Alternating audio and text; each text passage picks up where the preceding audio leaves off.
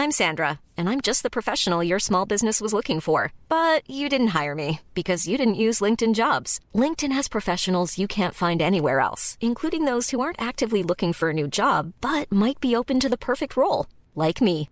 In a given month, over 70% of LinkedIn users don't visit other leading job sites. So if you're not looking on LinkedIn, you'll miss out on great candidates like Sandra. Start hiring professionals like a professional. Post your free job on linkedin.com slash spoken today. ¿Qué tal? ¿Cómo le va? Buenas tardes. Estás a punto de escuchar Yo soy Javier Alatorre. las noticias con Javier Alatorre. La vamos a pasar muy bien. Comenzamos. Aunque a veces me encuentre en una emboscada, pueda el viento devolverme una canción. Con lo que se apaga el fuego, se apagó tu corazón. Mirada de tus días siempre me habla. Si combina para ver si volverá.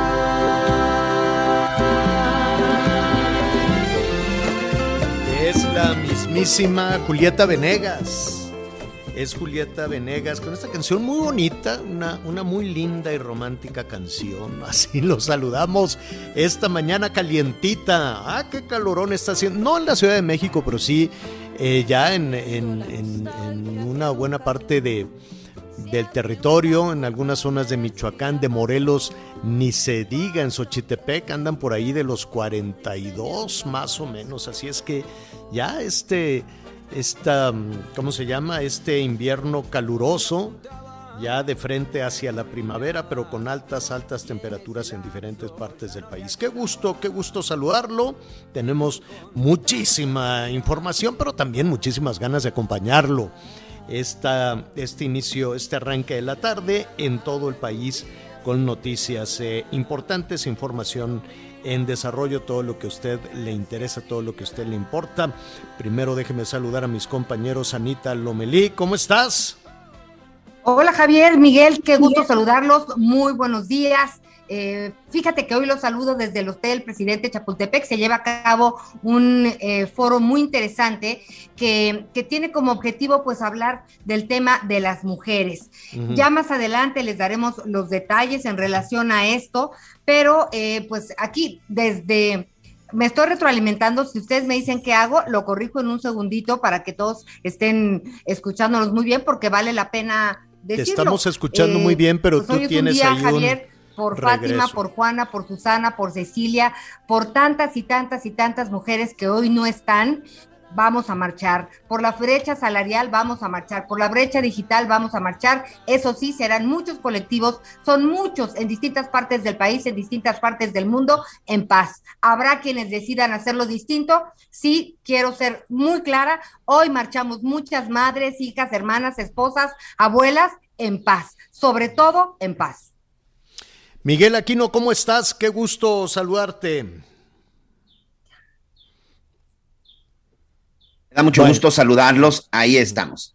Me da mucho gusto saludarlos. Bienvenido, señor. Ya nos estará platicando mucha información la que se ha generado. Y pues sí, sin duda hoy es de estos días en donde pues hay que estar muy atentos, hay muy atentos sobre todo pues con todo lo que se estará diciendo, con todos los discursos. Yo sí les voy a dar un consejo a todos nuestros amigos y amigas. Solamente no hagan caso al discurso de los políticos que lamentablemente nada más aprovechan estos días Tiene para razón. tratar de subirse y tratar de ser empáticos cuando la verdad tienen que estar haciendo su trabajo, pues simple y sencillamente no lo hacen. Les cuento que voy llegando precisamente a la Ciudad de México y me llamó mucho, mucho la atención que en el aeropuerto una cantidad importante, pues ya de chavas, ¿eh? ya de eh, jovencitas, adolescentes, ya algunas señoras, ya con el paliacate morado y todo. Tuve oportunidad de, nada más de preguntarle a algunas de ellas, me decían que venían de Campeche para participar en la marcha, aunque también hay varias partes del país en donde se estarán realizando, pero pues parece que el día de hoy va a ser una una de esas marchas más, más grandes de las que hemos visto en los últimos años. Evidentemente, por la situación del COVID,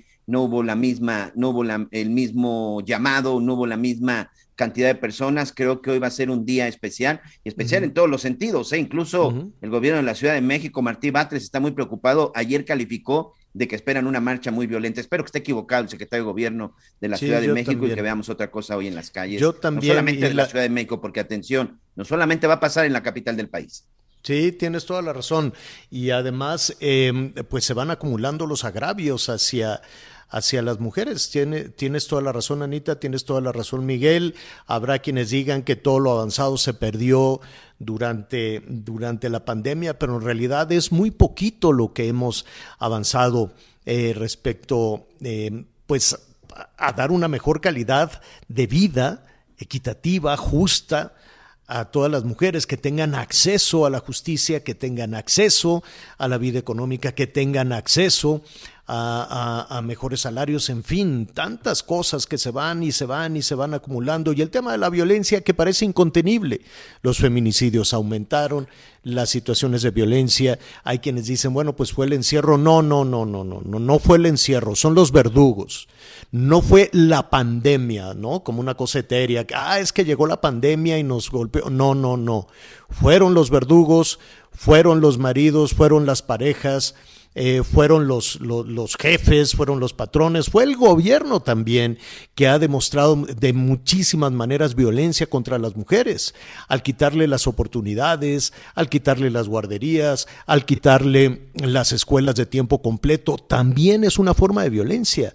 Entonces sí es cierto, eh, va eh, agudizando el malestar de las mujeres todos los discursos que se escuchan en todo el país, no nada más en la Ciudad de México en todo el país todos los discursos de la clase política no tienen ningún, no, no, realmente no se acercan a lo que las mujeres en este país em, necesitan y en todo sentido. Aquí estaremos eh, revisando, pues desde la participación de la mujer hoy a través de las redes sociales, pues estaba, este, eh, ponía por ahí algunos, algunos datos en el sentido de que, fíjese, el 66, casi el 70% del trabajo eh, mundial, el 66% del trabajo, sea en comercio, en el campo, en una tienda, el trabajo no remunerado, en fin, el 66% de la actividad económica la desarrollan las mujeres en el mundo.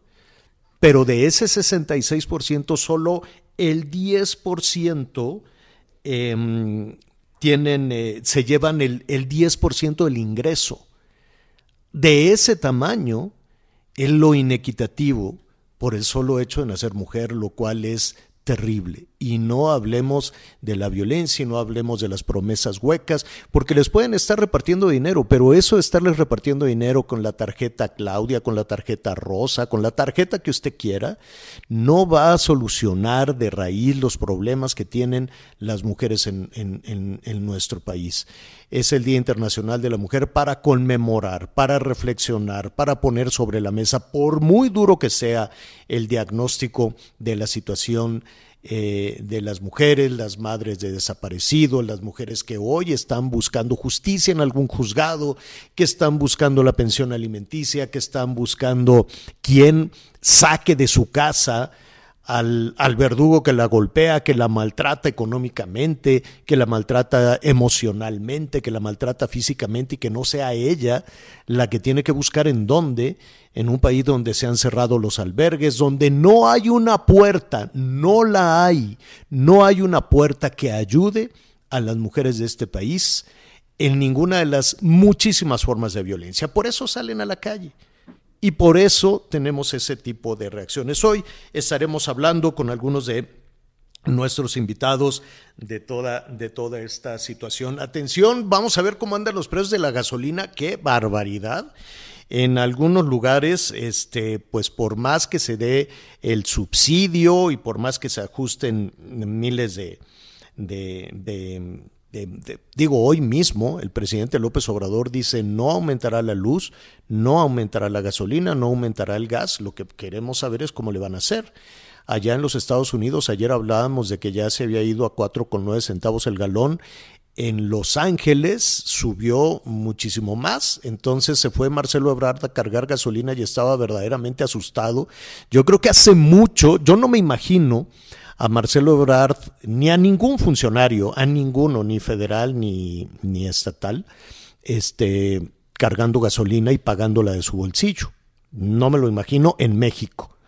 Yo, yo, no sé si algún secretario de Estado, si el canciller, si la jefa de gobierno, si los gobernadores se paran en la gasolinería, abren su cartera o abren su bolso para pagar la gasolina Eso le debe de haber pasado a Marcelo Ebrard, ahora que está allá en los Estados Unidos, dijo, este, ah, pues vamos a echarle 33, gasolina. ¿Viste?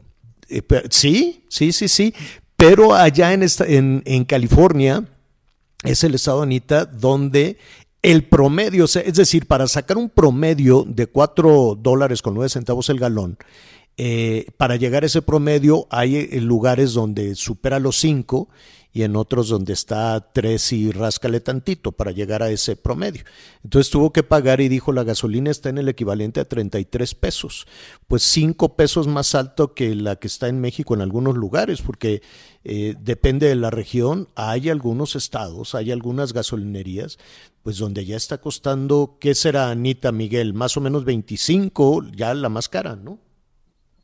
Sí, yo Sí. sí, ya me he encontrado eh, pues 24, 30 el, el litro. Ya, ya sí me he encontrado gasolinera y ya ni quiero llenar el tanque. Este, y, y dicen los señores que despachan, dicen, bueno, oiga, y llénelo porque nos dicen que va a llegar a 27. Ujú, ujú. Hoy va- vamos a platicar con Roberto Díaz de León, este, para que es el presidente de León Expo, para que nos diga, bueno, cómo le harán este, con el tema de las gasolinas, con el tema de los subsidios a la gasolina. Y a ver, rápidamente, vamos a adelantar un poquito. Em, Miguel, hay detenidos. Hubo, ayer por la noche hubo cateos en casas de diferentes municipios cercanos a, a- a la capital de Querétaro. Bueno, fueron en varios municipios de Querétaro. Entiendo que los cateos era pues para buscar a las personas presuntamente involucradas en el vandalismo, en la violencia que afectó el sábado en el Estadio Corregidora. Y de ahí pues detuvieron a cuántos, a 10 creo, ¿no?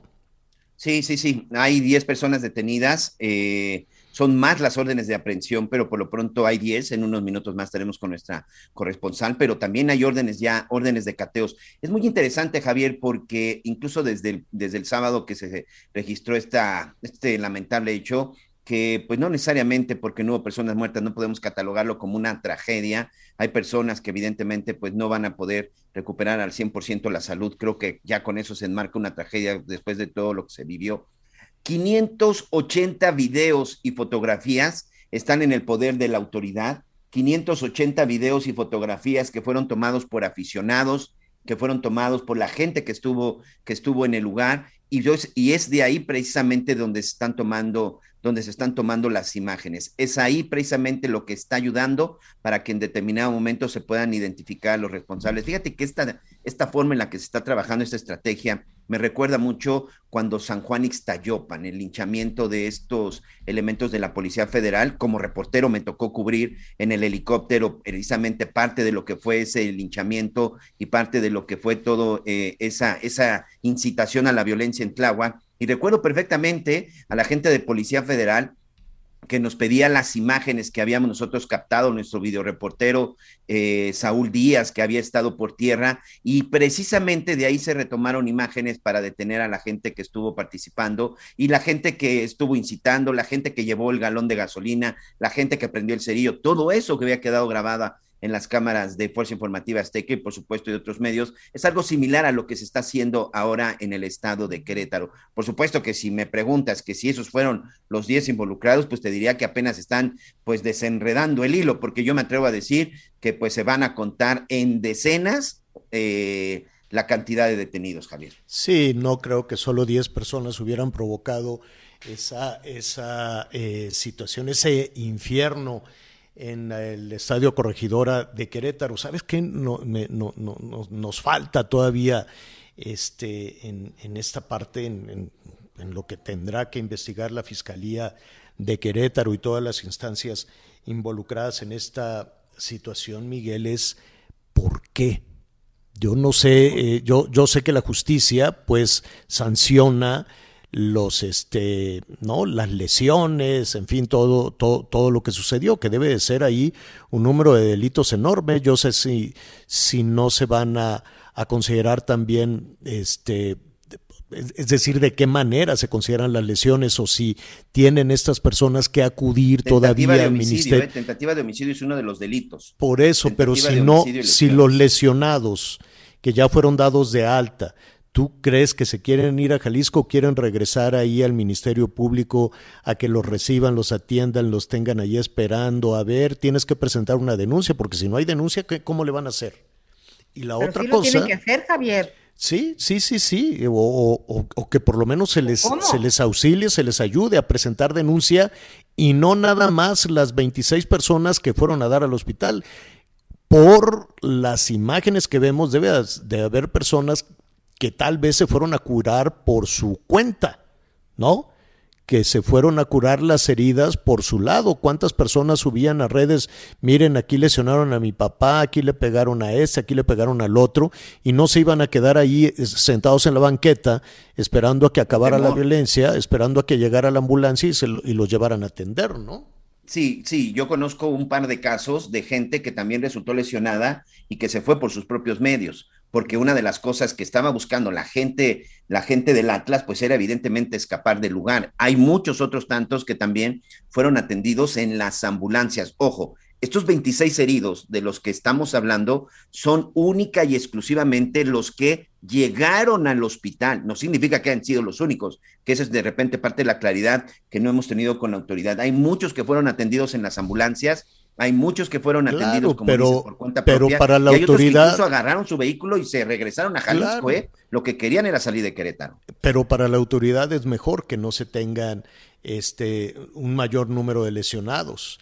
Y hay, hay muchísimas dudas en todo esto, sobre todo, y, lo que hay que ver que, eh, que arroja la investigación de la Fiscalía es quién está atrás de todo esto quién detonó esta situación. ¿Fue únicamente la pasión de los eh, seguidores de los equipos? Javier, yo me resisto a pensar que haya sido la pasión y, la furia de, ¿de qué? Eh, las imágenes son de ¿Quién detonó? ¿Quién organizó? ¿Quién dijo? Que una, persona, que una porra le esté haciendo eso a otro aficionado. O sea, no, no, no es, ahí tiene que haber algo algo de fondo que no entendemos, que no sabemos, que no conocemos, porque esa reacción no es normal. Ahora también eh, el tema del alcohol, no, lo sé, no lo sé.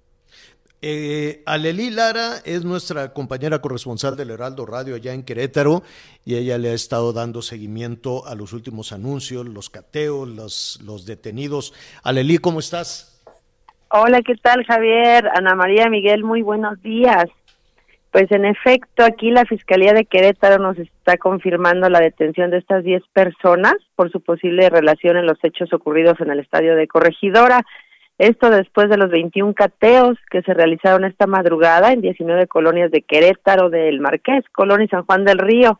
Así es como se da con la captura de estos 10 hombres por su posible participación en delitos de homicidio en grado de tentativa, violencia en espectáculos deportivos y apología del delito.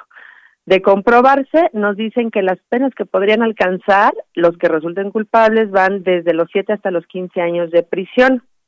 Y en las próximas horas ya se estará hablando de vinculación a proceso y se conocerán los primeros motivos de esta barbarie.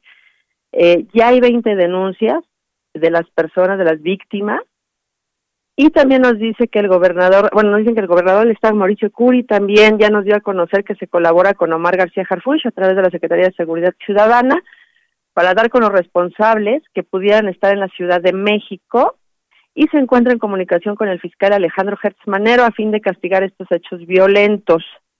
Lamentablemente, Esteban Hernández eh, Martínez, conocido como Razo, continúa en terapia intensiva aquí en el Hospital General de Querétaro, con pronóstico reservado debido al traumatismo craneoencefálico que sufrió el pasado sábado.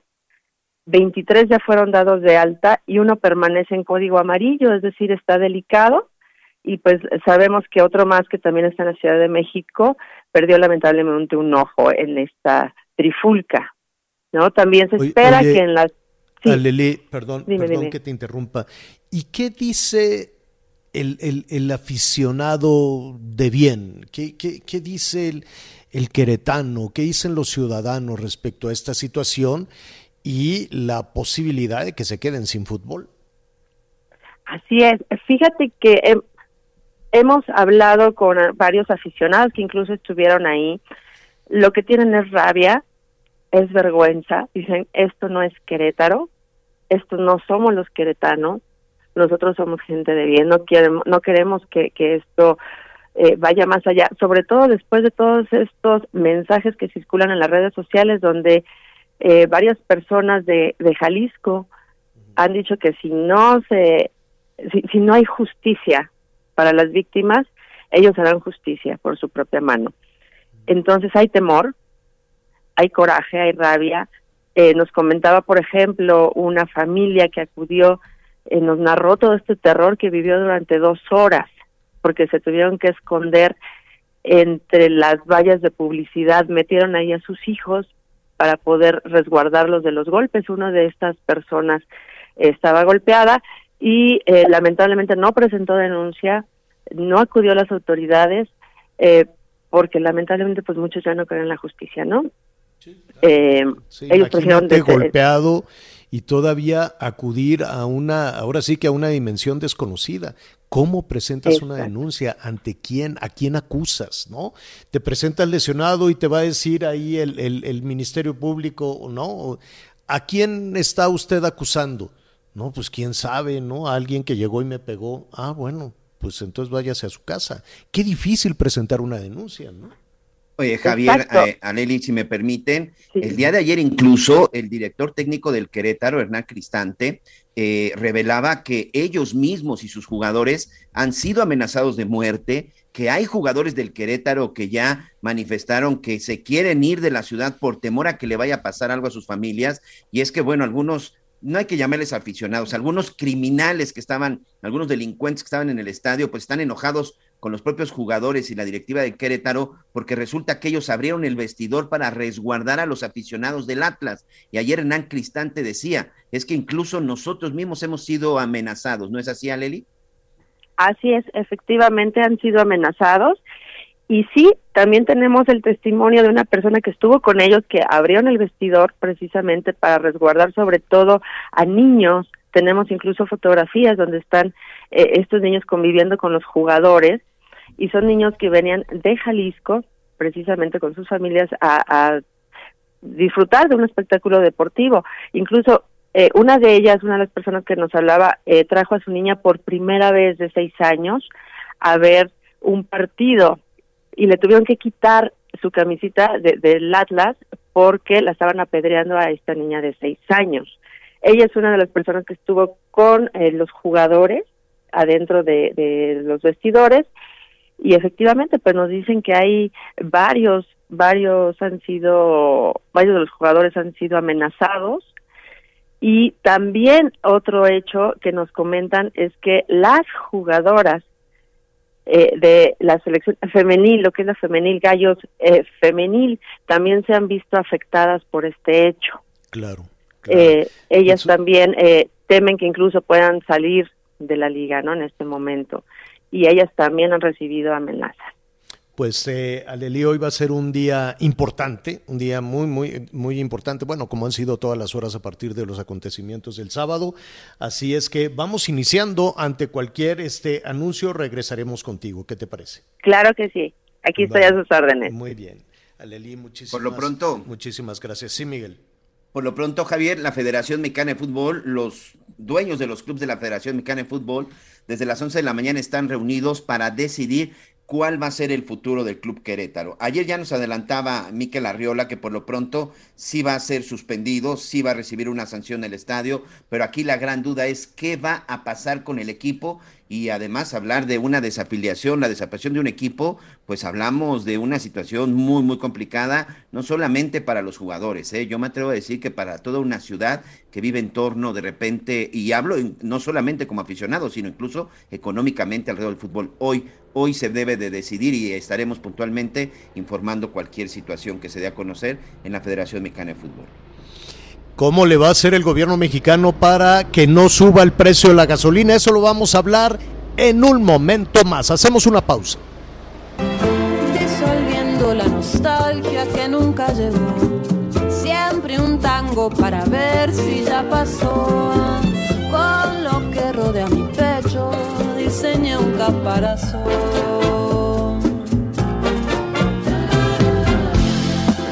Donde apuntaba, fulminaba y en ese lapso ya no reaccionaba, pero encontraba la manera de escapar.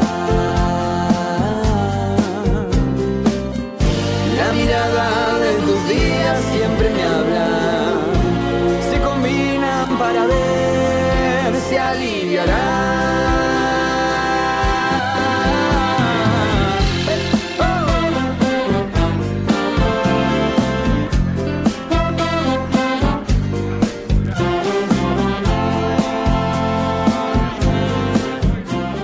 Conéctate con Javier a través de Twitter, arroba javier-alatorre. Sigue con nosotros.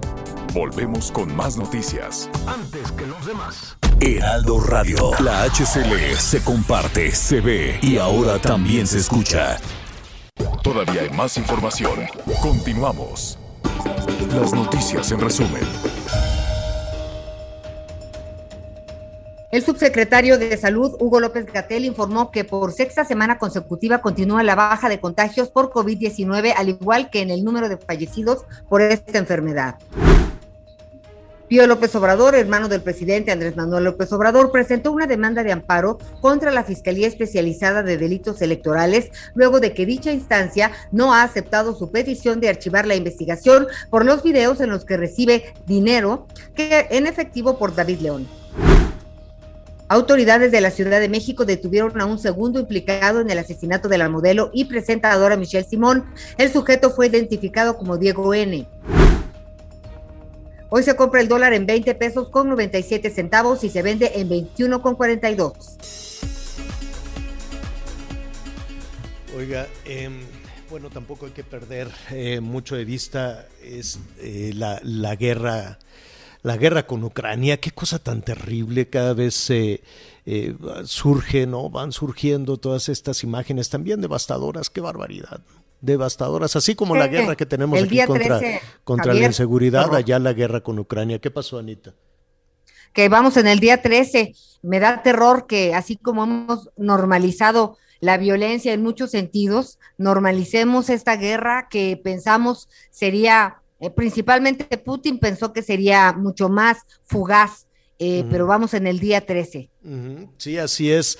Eh, y entre las sanciones, bueno, pues ya sabe, se ha organizado Estados Unidos y los aliados y han puesto un cerco enorme, las empresas se, se retiran, ¿no? Los servicios digitales, los servicios de Internet, las aerolíneas ya no vuelan hacia Rusia, los aviones rusos pues tampoco pueden este, cruzar por el espacio aéreo de, de, de, los eh, vecinos europeos, tampoco de Canadá, tampoco de Estados Unidos, por lo tanto, pues los rusos no pueden via- llegar a, a Cancún, no porque México quiera, porque México pues es por lo menos de Norteamérica, de México, Canadá y Estados Unidos, que son pues, los que le dan oxígeno a México, pues el único que no quiso entrar en un tema de sanciones comerciales es México. México dijo, no, pues bueno, yo voy a, sancionar el ataque, pero yo voy a seguir con el- lo- los contactos diplomáticos, los contactos económicos, con la relación comercial, todo con Rusia como si nada pasara. Y eso, pues de eso se está tomando nota ya en los Estados Unidos, ¿no? Dicen, bueno, pues de quién eres aliado, México. Eres aliado de Estados Unidos, eres aliado de Rusia, ¿no? Entonces, sí ha sido una posición complicada. Yo creo que por, por, por eso también anda por ahí, este, pues tratando, ¿no? De, de, de suavizar y de modificar las cosas el canciller. Ayer andaba ya en los Estados Unidos, le digo que le tocó pagar la gasolina y se fue para atrás. Yo creo que hacía mucho, mucho tiempo que Marcelo Ebrard no abría su cartera para abrir la gasolina y por eso dijo, qué barbaridad, ya vieron cuánto cuesta. Pues no, ningún funcionario paga gasolina, ninguno paga teléfono, ninguno paga luz, ninguno paga nada, ¿no? Entonces, este, pues por eso eh, vienen después estas, estas sorpresas, ¿no? Yo no me imagino a ningún integrante de gobierno federal pagando cuentas, honestamente, ni el súper, ni el mercado, ni ni nada de ese tipo de cosas. El hecho es que el presidente Biden, ya antes de, continuar también con, los temas de Querétaro, el hecho es que el presidente Biden hoy anunció, además de todas las sanciones que ya se dispusieron este, contra los rusos, que no pueden hacer las transacciones eh, económicas, hágase de cuenta que, que ellos no pueden enviar y recibir dinero, así como a usted probablemente le paguen algo, le hagan un envío de dinero, pues a ellos no pueden hacer eso. Entonces el presidente Biden hoy por la mañana prohibió comprar cualquier este, combustible a los rusos, no crudo, no petróleo, no gas. A los, eh, a los rusos dice, bueno, pues nosotros tenemos, tenemos la capacidad de generarlo. Sé, dijo el presidente Biden, que allá en Europa, pues sí, muchos van a sufrir con esta decisión si es que cortan las compras de gas y de, y de crudo a los rusos porque pues, no producen. Acá Estados Unidos produce y tiene suficientes reservas y de cualquier forma no hay que perder de vista de que todo esto también puede ser, puede ser nada más, que cambie la relación de Estados Unidos ¿sabe con quién? Con Maduro, con el mismísimo Maduro que ah, cómo me bulean con que me parezco Maduro, pero es otra cosa. Entonces, este, porque Estados Unidos le dijo, oye, no me quieres vender. Y de por sí le venden. De por sí Venezuela le sigue vendiendo a, a los Estados Unidos petróleo, ¿no? Se pelean y se dicen de cosas, pero le vende petróleo, le conviene a Estados Unidos, le conviene a Venezuela, ahora seguramente le va a comprar más. Cualquiera diría, bueno, pues si México es un país petrolero, no, no, no, no, ya no lo es hacemos una inversión enorme, pero pues ya no nos alcanza para estar. O sea, sí se vende petróleo eh, a algunos lados, pero ya no es lo que con López Portillo, que había un boom petrolero. No, no, no, no. De hecho, andamos comprando combustibles. La gasolina la compramos y la vamos a comprar carísima. El gas lo compramos y lo vamos a comprar carísimo. Entonces, toda esta visión de Pemex y que de todos los mexicanos y de que el país petrolero no, ya no es, eso ya no existe. Lo que, el que tiene petróleo es Venezuela, es Brasil, México tiene, pero no, vaya, no se beneficia tanto México con un incremento de los precios de petróleo. Hay quienes se quedaron atorados en ese discurso y dicen, bueno, pues si subió el precio del petróleo mexicano a 115 dólares el barril, pues qué bueno, le, va a entrar mucho dinero a Pemex. Pues sí, le va a entrar, pero no tanto. Va a gastar mucho más el gobierno mexicano comprando las gasolinas y comprando el gas. Los Estados Unidos dijo, pues vamos a, a bloquear ahora donde más le duele, que es en los combustibles a los rusos, y eso, créanme, puede detonar que aumenten todavía más los precios del petróleo, todavía más los precios de la gasolina. Entonces, eh, pues así están las cosas, no se sorprenda si hay presiones por ahí. ¿Qué pasa? El sentido común nos dice rápidamente qué pasa cuando aumenta los precios de la gasolina. Uno, un golpazo a la economía porque nosotros, a diferencia de los políticos, sí tenemos que abrir la cartera para pagar. No, los políticos no pagan.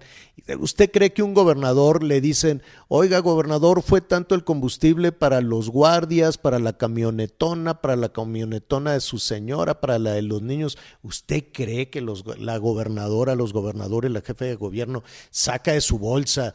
¿Cuánto fue de gasolina hoy? No, pues nada. Ellos son políticos. Ellos son políticos, viven aparte, viven a expensas de usted. Todos todos, y cuando decimos, no, todos, del PRI, del PAN, de Morena, del Verde, del partido que sea, pues no gastan en nada. ¿A poco andan en el súper ahí? Ay, ahora no me alcanzó para esto, no me alcanzó para el... No, hombre, nada. Dicen, oye, y, y hoy quiero este, un, un, un, coctelito de camarón. Sí, señor, ¿cómo no? Sí, señora. No, nada. Nada, nada. Pero bueno, si suben los precios de la gasolina, pues la vamos a pagar nosotros. Y si suben los precios de la gasolina, le va a salir más caro eh, la verdura, la fruta, el mandado, todo, porque van a decir los transportistas, es que ya es más caro traerlo, es que ya subió esto. Entonces, ojalá eh, se, se logre esto que prometió hoy el presidente, dijo, por ningún motivo va a subir la gasolina. ¿Cómo le están haciendo? Al ratito vamos a tratar de explicarlo junto con los expendedores de gasolina, que vamos a tener una conversación con él. En fin, son las cosas que están pasando en este momento. Vamos a regresar rápidamente al, eh, señor. al, al Querétaro, Miguel.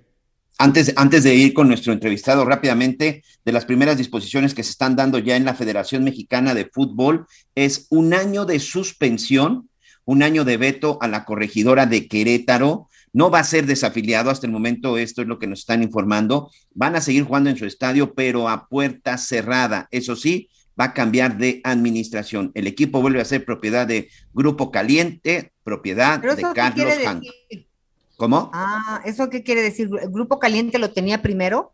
Sí, ellos son los dueños originales, vamos a decir que estaban compartiendo o habían dado como a concesión la administración a otro grupo, pero ahora Grupo Caliente, que en, sí por esta cuestión que ya más adelante platicaremos con nuestro reportero de deportes, pero bueno, por lo que tengo entendido, para no tener esta, el multiequipos de que un solo empresario, una sola empresa tenga varios equipos de fútbol, se supone que, bueno, pues por eso es que están administrando. Grupo Caliente ya es dueño del Cholos de Tijuana entonces, no podía ser también el administrador y operador del Querétaro, pero vamos a ver finalmente qué se decide. Pero por lo pronto, un año de veto a la corregidora de Querétaro. ¿Es de Hank? Carlos Hank, señor, así es. Propiedad de la familia Hank, específicamente de Carlos Hank. De los Hank. Bueno, pues vamos a ver en Querétaro qué, qué opinan. Por cierto, que en Jalisco el gobernador Alfaro insiste en que no hubo muertos. Ni desaparecidos. ni desaparecidos. Ellos insisten en que los de Jalisco que fueron, pues algunos están hospitalizados y que los demás este, regresaron. Eso fue lo, lo, lo que dijo el gobernador Alfaro. De hecho, antes de ir con nuestro entrevistado, tenemos las declaraciones de Alfaro, el gobernador de Jalisco. Vamos a ver hasta este momento, hasta ahorita que estamos platicando, no hay una sola denuncia de alguien que esté desaparecido o que su familia no sepa dónde está. Quienes estaban lesionados están en los hospitales o ya están dados de alta. Lo que tenemos es hasta ahora eso, pero no podemos nosotros asumir como infalible una información para empezar que no se está generando en el estado de Jalisco. Entonces, estamos monitoreando eso por un lado, invitando a la gente que si hubiera alguna información real, pues no la hagan saber. Hay muchos canales para poder atender cualquier planteamiento, incluyendo el tema de la solicitud de apoyo. Ya están ahorita, Ricardo, entiendo, los equipos de SAMU en Querétaro para ayudar en el traslado. Yo ayer hablé con el gobernador para el tema de los apoyos a los familiares, para darles en dónde quedarse y apoyos de que necesiten. ¿Qué pasó en esta, con, con esta situación tan, tan dolorosa? Porque se detonó todo se detonó todo lo que hemos venido arrastrando de la ira, de la ira contenida, de, de la polarización, ¿no? Eh, es decir, los comentarios no se quedaron únicamente al interior del estadio, ¿no? Todo se decía, pues ese es el clima que se está viviendo en nuestro país. Este es el clima de odio que se ha sembrado en nuestro país. Es el clima con el que seguramente se va a desarrollar eh, el Día Internacional eh, de la Mujer en diferentes partes de, nuestro país. Pero ¿qué sucedió esa tarde? Hoy vamos a platicar con un eh, aficionado del Atlas. ¿Puedo decir tu nombre o solo tu nombre de pila? Sí, claro. Bueno, buenas tardes. Fabián. Ok, Fabián, hasta ahí nada más lo vamos a dejar un poco por, por cuestiones de, de seguridad. ¿Tú le vas al Atlas? Sí, así es. del Atlas de toda la vida de, de, de, toda la vida y que decidiste ir a Querétaro, tú fuiste a Querétaro, ¿cómo viajaste a Querétaro? Sí, este, bueno, un, eh, un amigo organizó un viaje, eh, sacó un, un, camión entero este, de aquí de la ciudad de Guadalajara. eh, nuestro camión, la mayoría de la gente era persona adulta, eh, ni, iban niños, incluso adolescentes de 15, 16 años. Nosotros salimos desde el viernes en la, en la noche, madrugada ya del propio sábado, porque hicimos escala en Peña de Bernal. Este, La mayoría de los viajes este, familiares, en este caso que eh, en el camino en el que yo viajé es un viaje familiar, eh, y digo sin, sin, sin afán de, de, no querer esconder las cosas, también sabemos que hay otros, otras salidas con grupos a lo mejor un poquito más radicales. En este caso en el que yo viajaba, no, yo viajé con mi esposa, y, como les decía, hicimos escala en Peña de Bernal, un poco para aprovechar el viaje, ¿no? Que es un lugar muy bonito y ahí pasaron parte de la mañana, quiero suponer. Toda la mañana hasta las 2 o 3 de la tarde. eh, ya cuando eh, decidimos trasladarnos hasta la ciudad de Querétaro. ¿Qué pasó entonces? ¿Llegaron al estadio y cómo estaba el ambiente? ¿Cómo estaba? Eh, hasta la entrada del estadio, bien. lo que sí, yo que ya, o que hemos viajado anteriormente a otras plazas, eh, sí antes en otras en otros viajes justamente a la ciudad de Querétaro ya a la entrada de la ciudad siempre había algunas patrullas o seguridad esperándonos justamente para, para darnos acceso y no tuviéramos ningún problema. Esta vez no fue la ocasión, esta vez entramos libremente. Eh, lo, todos los camiones que nos encontramos, justo otras salidas también fueron a Peña de Bernal y decidimos irnos todos juntos. Entramos libremente sin ninguna seguridad. ¿Y, les decían algo cuando iban todos los camiones? ¿Se notaban que eran camiones del Atlas? Nada. No, porque no llevamos ninguna bandera de fuera, nada, nada. Pero si llevaran la bandera de fuera, ¿qué? Híjole, pues corremos el riesgo de que nos aventaran algún objeto. Nosotros sabemos y, nosotros somos conscientes al viajar, estamos expuestos a todo eso, a cualquier parte de, o a cualquier estadio del país.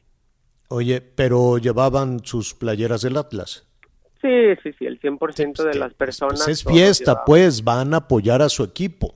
Sí, claro. O sea, eso, eso, eso no está mal, pues, ni y tampoco es una provocación. No, claro que no. ¿No? Eh, este, y yo ya... tampoco es una provocación encontrarse con familia. Hay, hay familias que un chamaco le va al Atlas y otro le va al Querétaro, ¿no? Yo en mi familia, justamente, digo, yo, yo, yo creo, yo y mi hermano menor somos los únicos de toda la familia que le vamos al Atlas, todos los demás son chivas de, siempre, toda mi familia. Fíjate. ¿Y qué pasó entonces? Ya empezó el partido. Sí, este empezó el partido, eh, todo iba bien, todo iba bien, el Atlas pues iba ganando, eh, eh, pero sí ya yo incluso al medio tiempo yo le hice un comentario a un amigo, le dije, se me hace muy raro que, que, que no haya gente de seguridad, pero fue un comentario así, este, o sea, porque nunca nos habían dado tanta libertad eh, eh, dentro del estadio incluso para que vendiéndonos bebidas alcohólicas, cosa que no pasa en otras plazas ni en esa había pasado antes.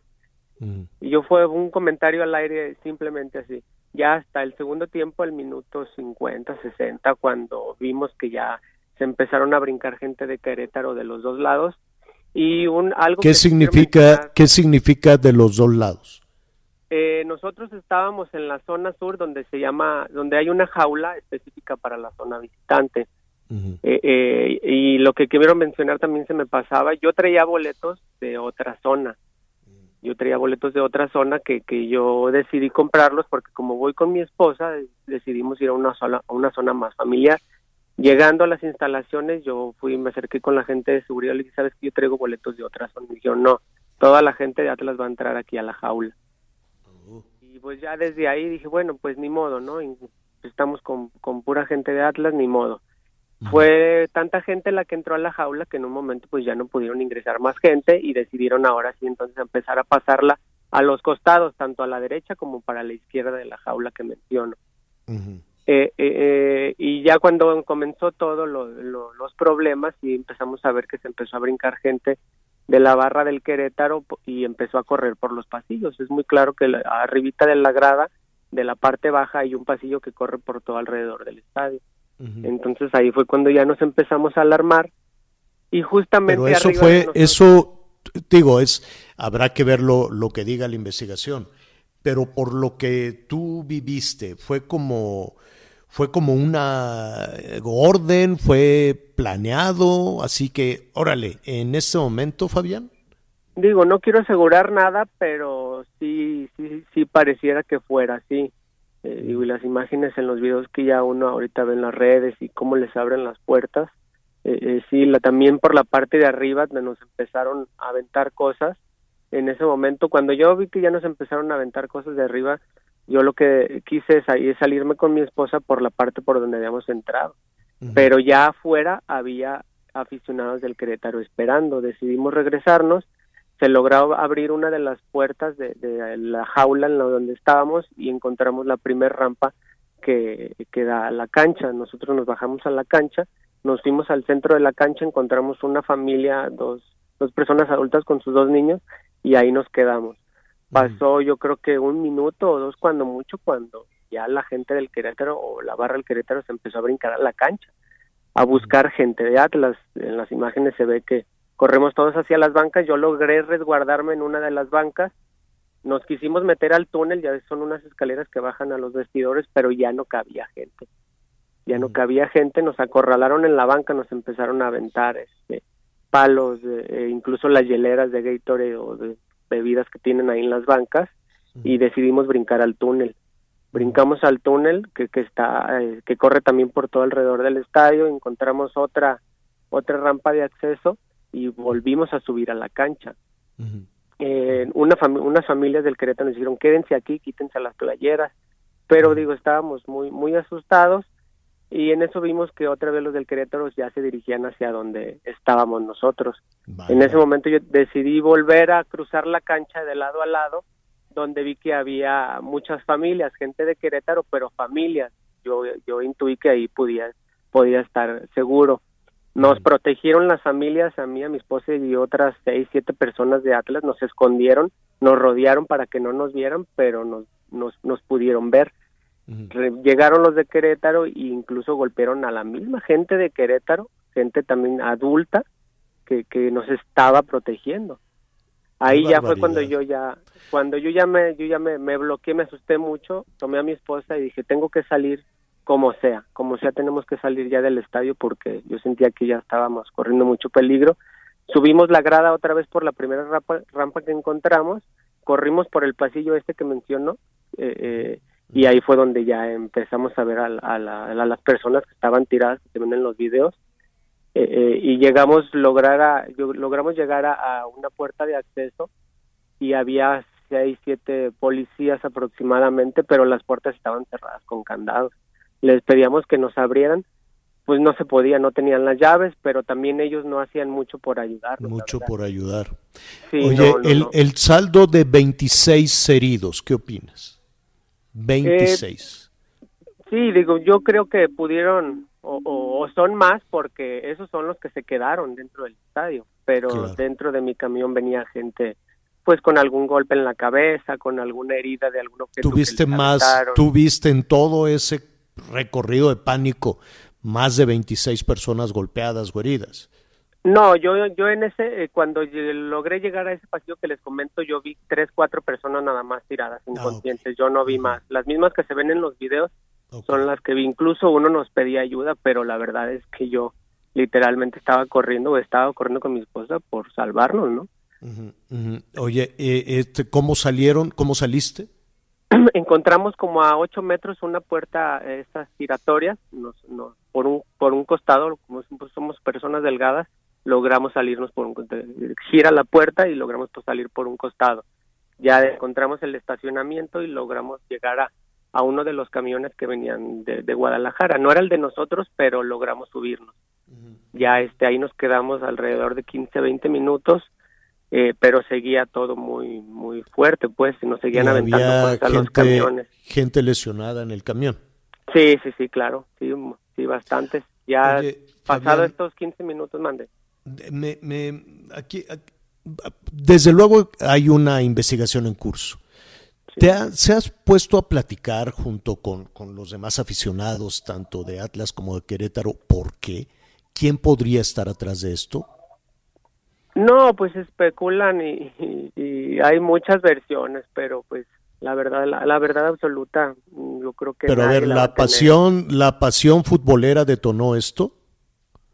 Yo creo que sí, sí es gran parte de eso. Y este, más con los antecedentes que se tenían entre las dos aficiones, no es, no es primera vez que ocurre eh, -huh. en años anteriores. Entonces sí es lo que más influye en lo que pasó el sábado, sí, claro. ¿Regresarías con tu esposa, con tu familia a un partido? No, no, no, no, ya incluso como, como lo dices, platicando con, con amigos, ya esta fue la, yo creo que van a pasar varios años en que decidamos volver a un estadio de visita, porque uh -huh. pues aquí al Jalisco pues sí es, sí es muchísimo más seguro. Uh -huh, uh -huh. Pues eh, Fabián, eh, te agradecemos, qué bueno que, que no resultaron, qué bueno que no resultaron lesionados Qué, qué terrible, ¿no? Que este clima de violencia eh, que vivimos en diferentes cuestiones, que vivimos en Jalisco, en Michoacán, en Zacatecas, en Sonora, en Tamaulipas, ahora pues está invadiendo también el fútbol, ¿no? Sí, así es. Este, yo creo que ya es ya lo que pasó el sábado sobrepasó todo y, y sí habría que, que tomar muchas mejores medidas de seguridad en todos los estadios. Definitivo. Fabián, eh, te agradezco, te agradezco mucho. Yo sé que será difícil que regrese a un estadio como visitante, pero tal vez seguir con tu equipo, ¿no? Sí, aquí sí, aquí sinceramente, y más que nada porque pues nosotros compramos el, el pase o el abono Claro. que es anual, entonces eh, por ese lado también nos sentimos más tranquilos porque aquí la seguridad sí es muy rigurosa y, Y y sí hay un muchísimo más control. Te agradezco muchísimo la crónica, te agradezco muchísimo la descripción de lo que sucedió el sábado. Un abrazo para ti, para tu familia y para todos los seguidores del Atlas. Ok, muchísimas gracias. Buenas tardes. Gracias, gracias. Y del Querétaro también, ¿no? La gente buena, ya lo decíamos, la gente buena de Querétaro preocupada y vamos a retomar un poquito de las sanciones que ya se han dispuesto. Ya Miguel aquí nos sigue investigando. Eso lo tendremos inmediatamente después de una pausa. Volvemos. La nostalgia que nunca llegó. Siempre un tango para ver si ya pasó. Con lo que rodea mi pecho, diseñé un caparazón.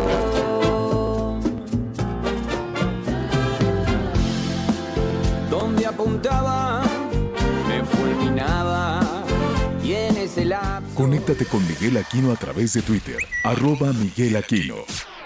Toda la información antes que los demás. Ya volvemos.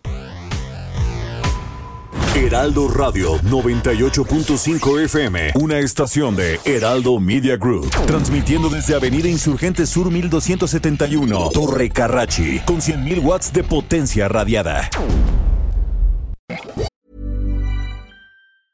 Hey, I'm Ryan Reynolds. Recently, I asked Mint Mobile's legal team if big wireless companies are allowed to raise prices due to inflation. They said yes. And then when I asked if raising prices technically violates those onerous two year contracts, they said, What the f are you talking about, you insane Hollywood ass? F- So to recap, we're cutting the price of Mint Unlimited from $30 a month to just $15 a month. Give it a try at mintmobile.com slash switch. $45 upfront for three months plus taxes and fees. Promo for new customers for limited time. Unlimited more than 40 gigabytes per month. Slows. Full terms at mintmobile.com. Continuamos. Que tiemble el Estado, los cielos, las calles, que teman los jueces y los judiciales. Hoy a las mujeres nos quitan la calma, nos sembraron miedo, nos crecieron alas. When hamun so kanuchan maguk to kanso kanto tsigazu gyok to kakata kupak to kato yena hok stunda manyok que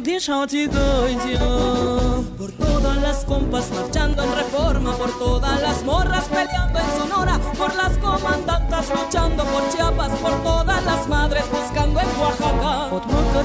Bueno, esta, esta canción es prácticamente un himno que vamos a escuchar hoy en diferentes partes del país. Una canción bellísima, además, en esta, en esta interpretación, en esta, De Vivir esta banda de viento. Mándeme, Anita. Sí, de Vivir Quintana, ¿verdad? Exacto, Vivir Quintana, pero esta es una banda de mujeres, es una orquesta de viento, una banda de viento, de viento que se llama justo así, Viento Florido. Entonces es una versión muy, muy bonita. Mije. Do- do- ¿Dónde anda? en- Exactamente, en- es Mije. Saludos a Oaxaca que nos están sintonizando también esta tarde. ¿Dónde estás, Anita? ¿Sabes qué, Javier? Yo estoy aquí en el Hotel Presidente Chapultepec porque se están llevando a cabo algunos paneles para platicar sobre la situación de las mujeres. Es WEF, es el World Economic Forum, es organizado por Expansión y por supuesto que Cris, Cris, eh, pues responsable de todo lo que tiene que ver con la cultura y diferentes ámbitos en el Heraldo, eh, Chris Mier, pues nos hizo el favor de invitarnos. Al rato estaremos en un panel hablando sobre los retos de este nuevo orden frente a los medios de comunicación. Así que nos prestaron un huequito en un restaurancito y aquí estamos muy listos escuchándote todos, todas y trabajando también. Ah, pues saludos, saludos, saludos a todos y que llegue a buen puerto y desde luego grandes ideas que seguramente estaremos, eh, estaremos eh, escuchando. Em, y sí, pues están organizando ya diferentes, eh, diferentes eventos.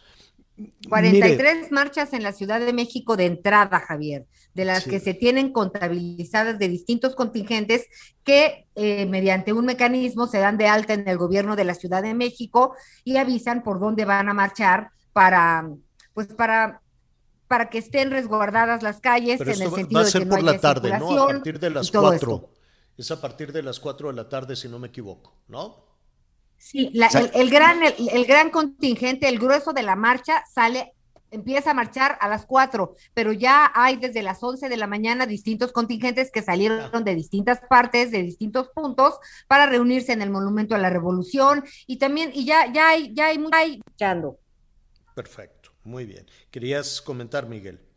No, de, nada más para complementar lo que dice Anita, por lo pronto ya hay 300 mujeres en la plancha del Zócalo, básicamente están protestando en este, frente a Palacio Nacional, en estas vallas metálicas que en esta ocasión hasta soldadas las colocaron para que no pasen y no este, lleguen hasta exactamente hasta frente de Palacio Nacional, en el Monumento a la Revolución, donde también hay un cerco con unas vallas metálicas de aproximadamente eh, dos metros, ya también ahí hay 100 mujeres, en la Glorieta de las Mujeres en Paseo de la Reforma hay otras 50 mujeres y Avenida Juárez en el llamado Antimonumenta, 50 Ajá. personas, también en su mayoría eh, niños. Esto es allá afuera de Bellas Artes. Lo que fue complicado, Javier, y, hay- y déjame decirlo, fue lo que dijo el secretario de Gobierno de la Ciudad de México, Martí Batres, que tienen información que esperan eh, que algunos contingentes vayan con sopletes, martillos y bombas Molotov durante la marcha. Eh, Pero pues, ¿cómo, cómo Pero eso lo dijo el presidente también ayer, ¿eh? A ver, Ah, a- ah, bueno, yo he él lo estado que- escuchando... oh, lo, es- lo repitieron es- eh, y verdaderamente em, comentábamos todos los chats de periodistas, de colegas, de colectivos, de, decíamos, oye, yo tengo las tijeras del pollo, o sea, se referirán a eso como un soplete, o sea, ¿de qué están hablando? Lo único Mira. que queremos es realmente estar ahí, ¿no? Juntas, Claro. unidas, y, y las causas son muchas, son muchas las causas y muchas mujeres las que faltan. Y Exacto. la violencia no es normal, sigue la violencia y la impunidad tampoco es normal, pero también está presente. Esos son los temas de fondo. Realmente hemos platicado todas entre, entre la gente que conocemos y pedimos, oigan, de- tratemos de dar un ejemplo de lo que somos, ¿no? Mediadoras en todos lados, Javier, como madres estás, no se peleen, tratando de hacer alianzas, como trabajadora, como empleada, por supuesto que también, y como empresaria también estás buscando alianzas. No vamos a salir a la calle a, a violentar, no, sí a exigir, sí a gritar, sí a llorar, pero esto de decir, sabemos que están, no sé a qué se refieran, este, pero pues sí fue es- bastante. De alguna manera es criminalizar, de alguna manera es criminalizar una, eh, eh, un- una manifestación, ¿no? Es criminalizar, levantar la voz. Es decir, si tienes esa información, desactívalo entonces. No, no, no señales, no criminalices desde el principio.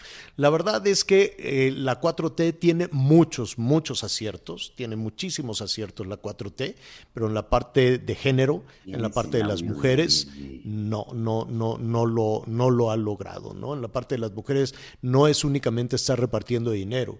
En la parte de las mujeres es abrir los espacios de equidad y abrir los espacios de libertad para que las cosas este, cambien, pero en términos de justicia, pues no, y en el discurso menos.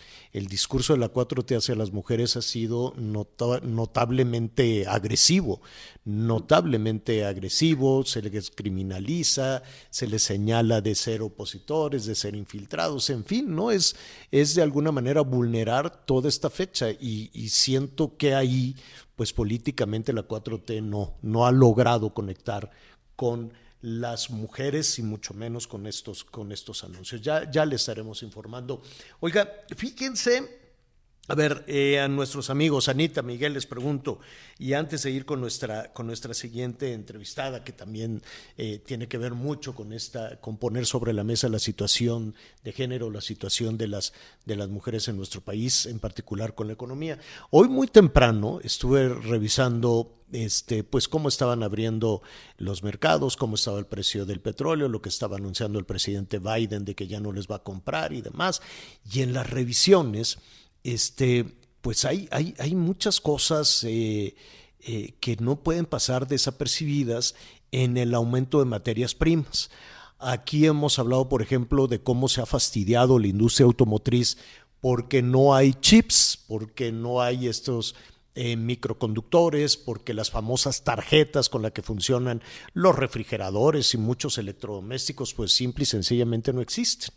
Esto también ha afectado no solo la industria automotriz, también la industria maquiladora que eh, genera también oportunidades de empleo para muchísimas mujeres, hombres y mujeres, en particular para, para, para mujeres en diferentes partes de, del país. Y cuando hablamos del, este, em, de, de de la, de la producción del acero inoxidable. Seguramente tú has escuchado, ¿no, Anita Miguel, de es acero inoxidable, ¿no? En, en muchos electrodomésticos o en piezas de los vehículos, ¿no?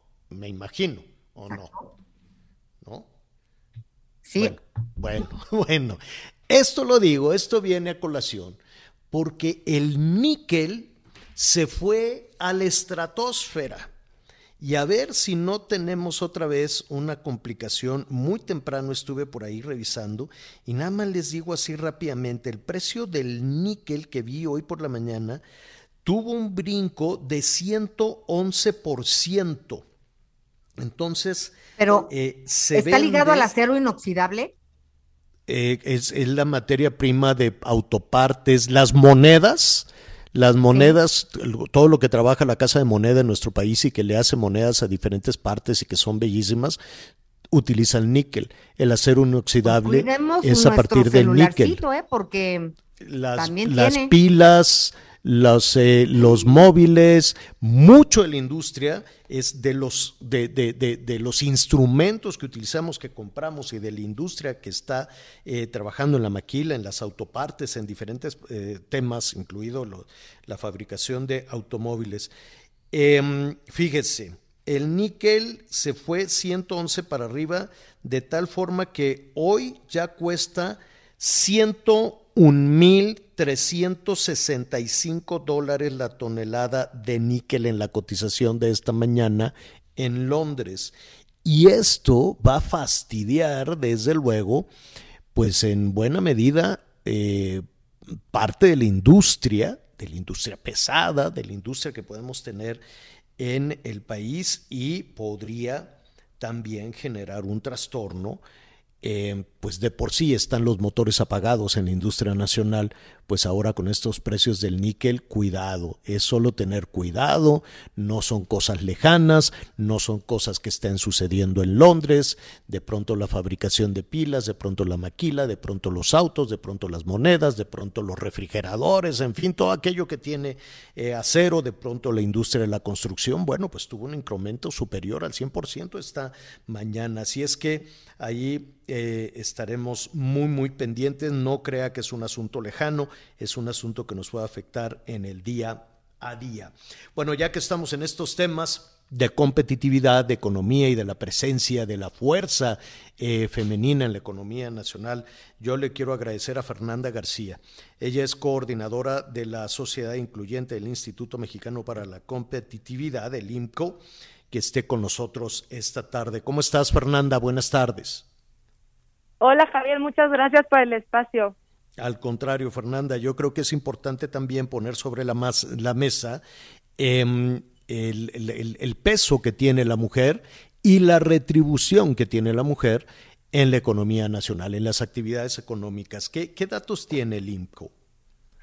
Claro que sí. Bueno, recientemente publicamos un estudio que se llama Estados con lupa de género, que mide y compara a las entidades en las capacidades y en las condiciones que ofrecen a las mujeres en el mercado laboral. Encontramos, no es una buena noticia, pero 30 estados reprueban en ofrecer condiciones laborales óptimas para las mujeres.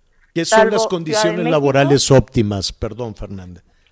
Ah, no, perdón, no, claro que sí, solo para acabar, solo Ciudad de México y Baja California Sur son las entidades que no están reprobadas en es- nuestra medición.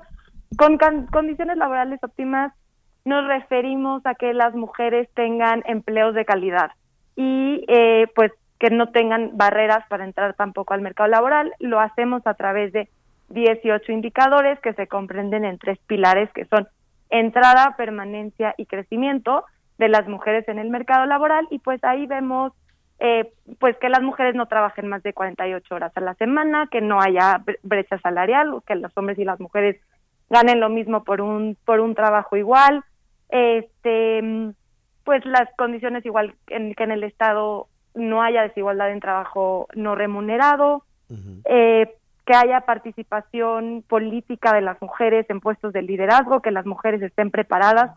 Todo esto suma para medir condiciones eh, laborales óptimas.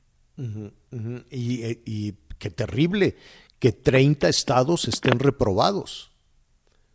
Así es. En, en promedio las entidades obtienen 43 de 100 puntos en esta en esta evaluación y esto lo que nos refleja es que las mujeres viven realidades distintas al interior del país.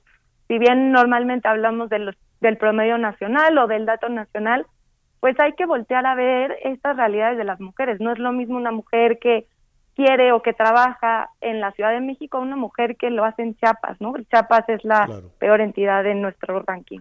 Es, el, es lo que te iba a preguntar, para llegar a ese promedio, que es un promedio terrible de 43, eso quiere decir que debe de haber estados que, que están muy por abajo para, para tener ese promedio. Sí, en, en esos, eh, los cinco estados con peor desempeño son Chiapas, Tlaxcala, Veracruz, Guanajuato e Hidalgo. Tiene, por ejemplo, Chiapas un puntaje de 26.8 de 100, ¿no? Entonces, eh, pues sí, justo hicimos unas fichas por estado donde se pueden consultar todos los indicadores, qué posición ocupa la entidad en cada indicador, con la idea de que pues puedas focalizar tus esfuerzos y que puedas ver en dónde en dónde tienes tus debilidades, tus áreas de oportunidad y puedas trabajar en ello. Antes de ir con, con Anita eh, Lomelí, yo te preguntaría ante ese eh, diagnóstico eh, terrible, Fernanda, ¿por qué? Es decir, eh, ¿por qué estos estados, Tlaxcala, Hidalgo, Chiapas, Guanajuato, donde escuchamos discursos todo el tiempo? Bueno, en un país donde siempre estamos en elecciones, siempre, siempre habrá una promesa de equidad y de mejorar la condición de género. Sin embargo, ¿por qué no podemos avanzar? Bueno, los estados con, o bueno, estos cinco estados con peor desempeño tienen tres características. Eh, la primera es tienen una mayor desigualdad en el tiempo que las mujeres dedican al trabajo no remunerado.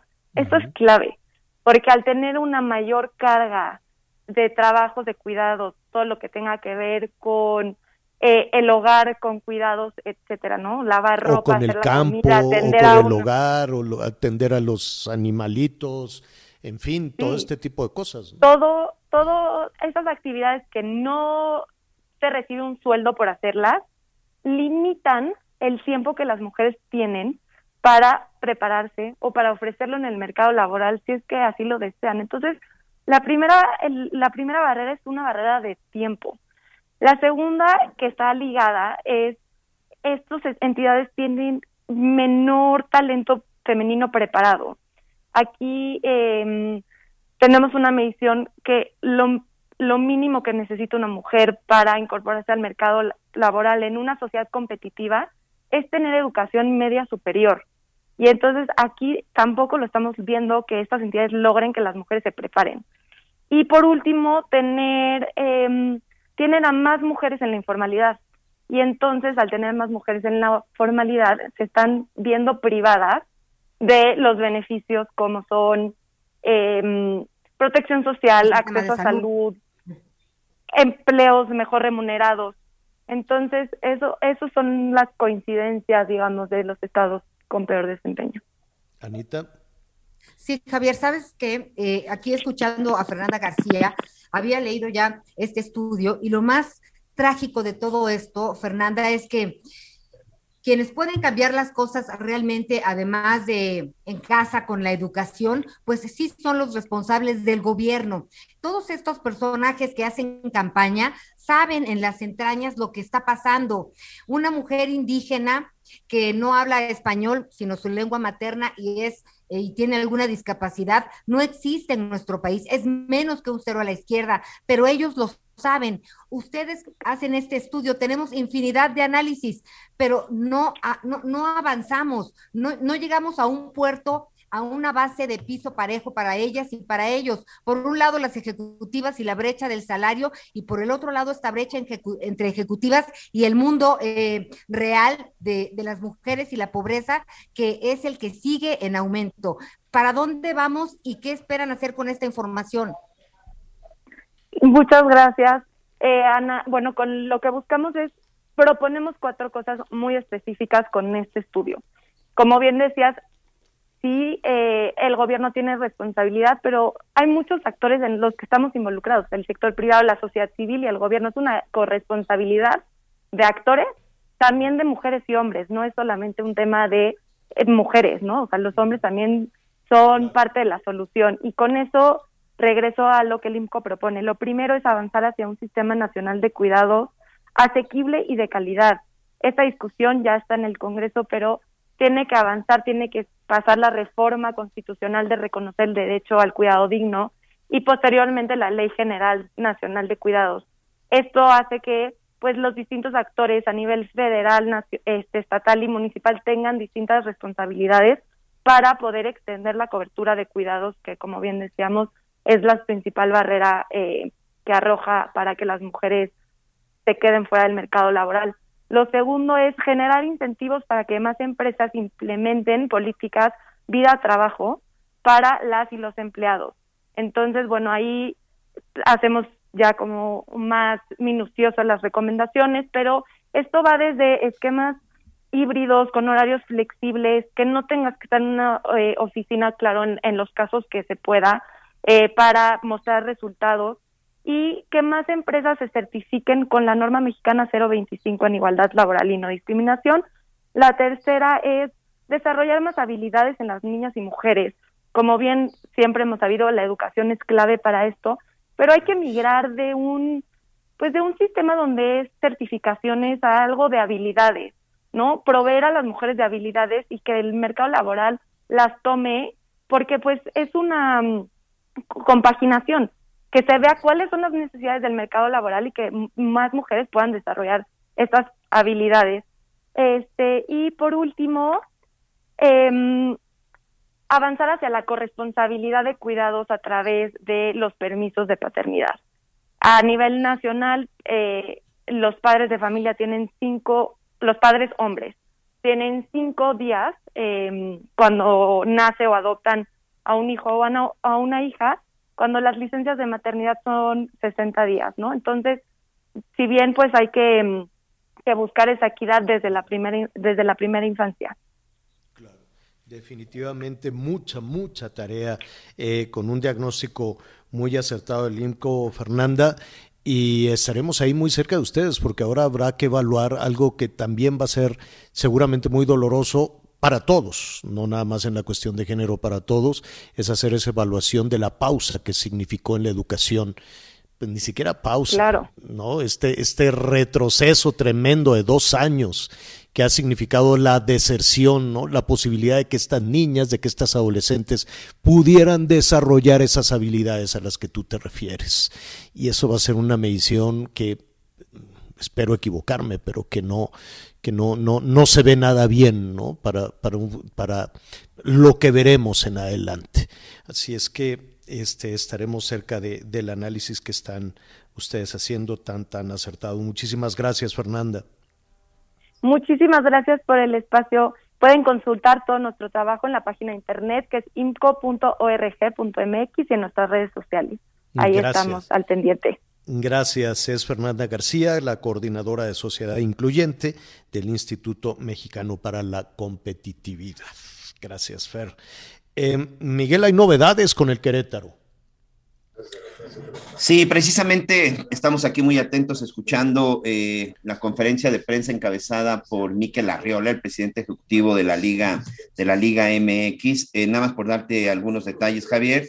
lo que ya decíamos, el estadio del Corregidora y el Club Querétaro, bueno, en este caso el Club de Fútbol, pues no va a poder eh, jugar por lo menos en el próximo año con aficionados. Está vetado el estadio, pero también el club. Es decir, si en determinado momento el Club Querétaro se quiere ir a jugar a otro estadio, tampoco podrá jugar con aficionados. Y esto aplica para, la, para el equipo varonil, el femenil y los juveniles respectivos que tienen que ver con la sub-17. La actual administración, que era encabezada por Gabriel Solares y el exportero eh, desde la América, Adolfo Ríos, pues ellos están inhabilitados por cinco años, por cinco años para no poder este, estar relacionado con cualquier tema de fútbol. Otra, otra de las cosas interesantes, Javier, también es que eh, todos los grupos de animación o barras, como también se les conoce, de todos los equipos, van a tener un registro de cada uno de los aficionados e incluso identificación facial. Si no, no entran al estadio y ahorita te comento muchas otras sanciones, incluso hasta multa económica. Vamos a hacer una pausa y regresamos con el castigo por la violencia en el corregidora de Querétaro.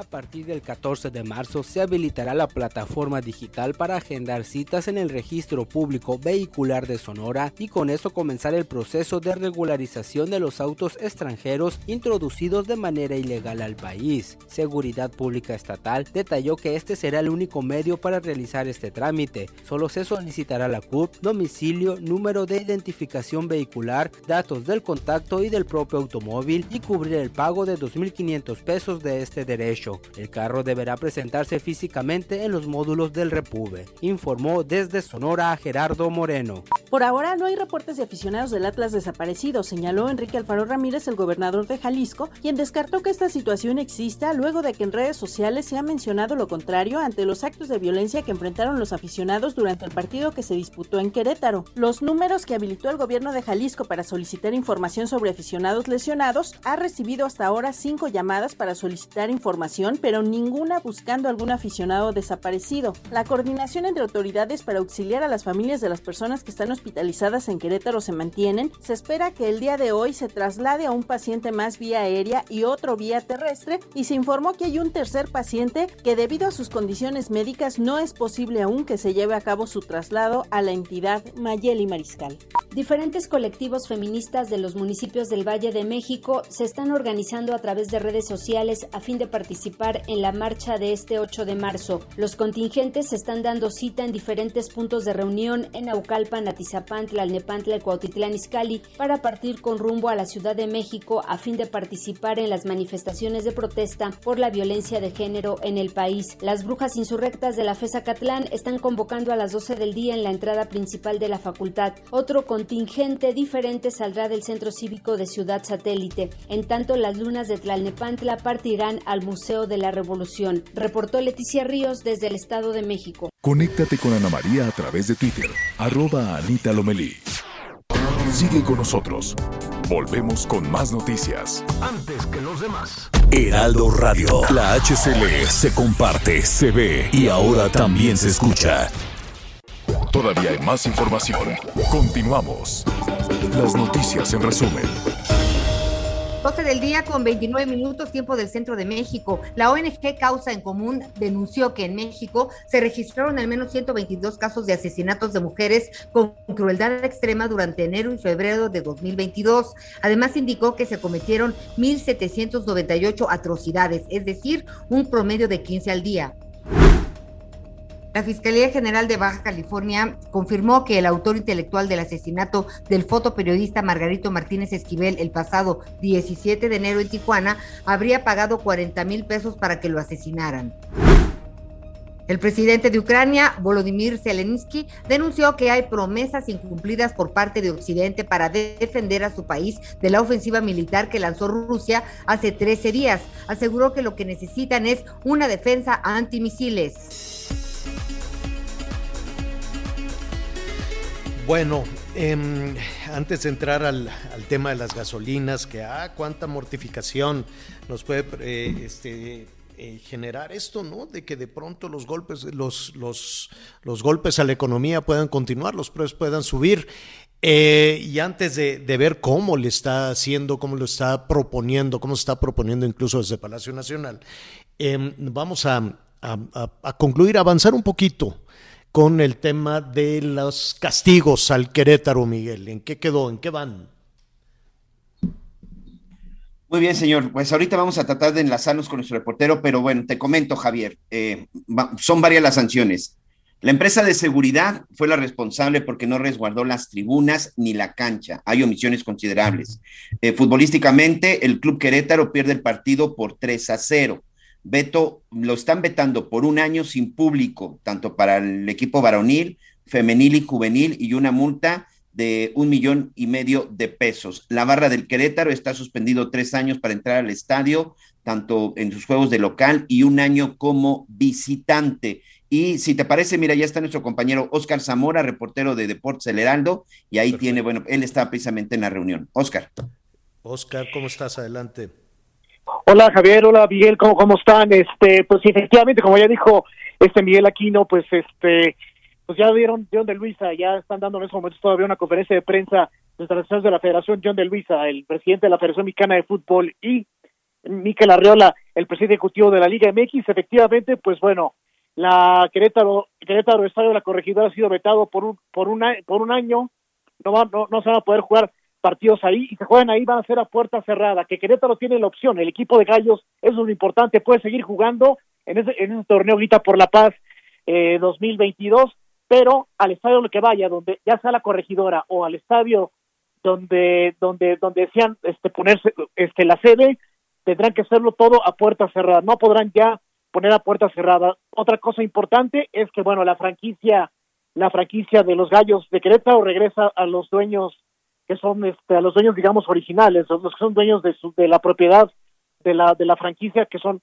que es este el grupo de el grupo de la familia Hank, que es el grupo de del grupo pues conocido como grupo caliente. Ellos ellos volverán a tomar las las este la pues el control del del, del equipo siempre y cuando tienen un plazo para de un año tienen un plazo de un año para para, para poder vender la franquicia.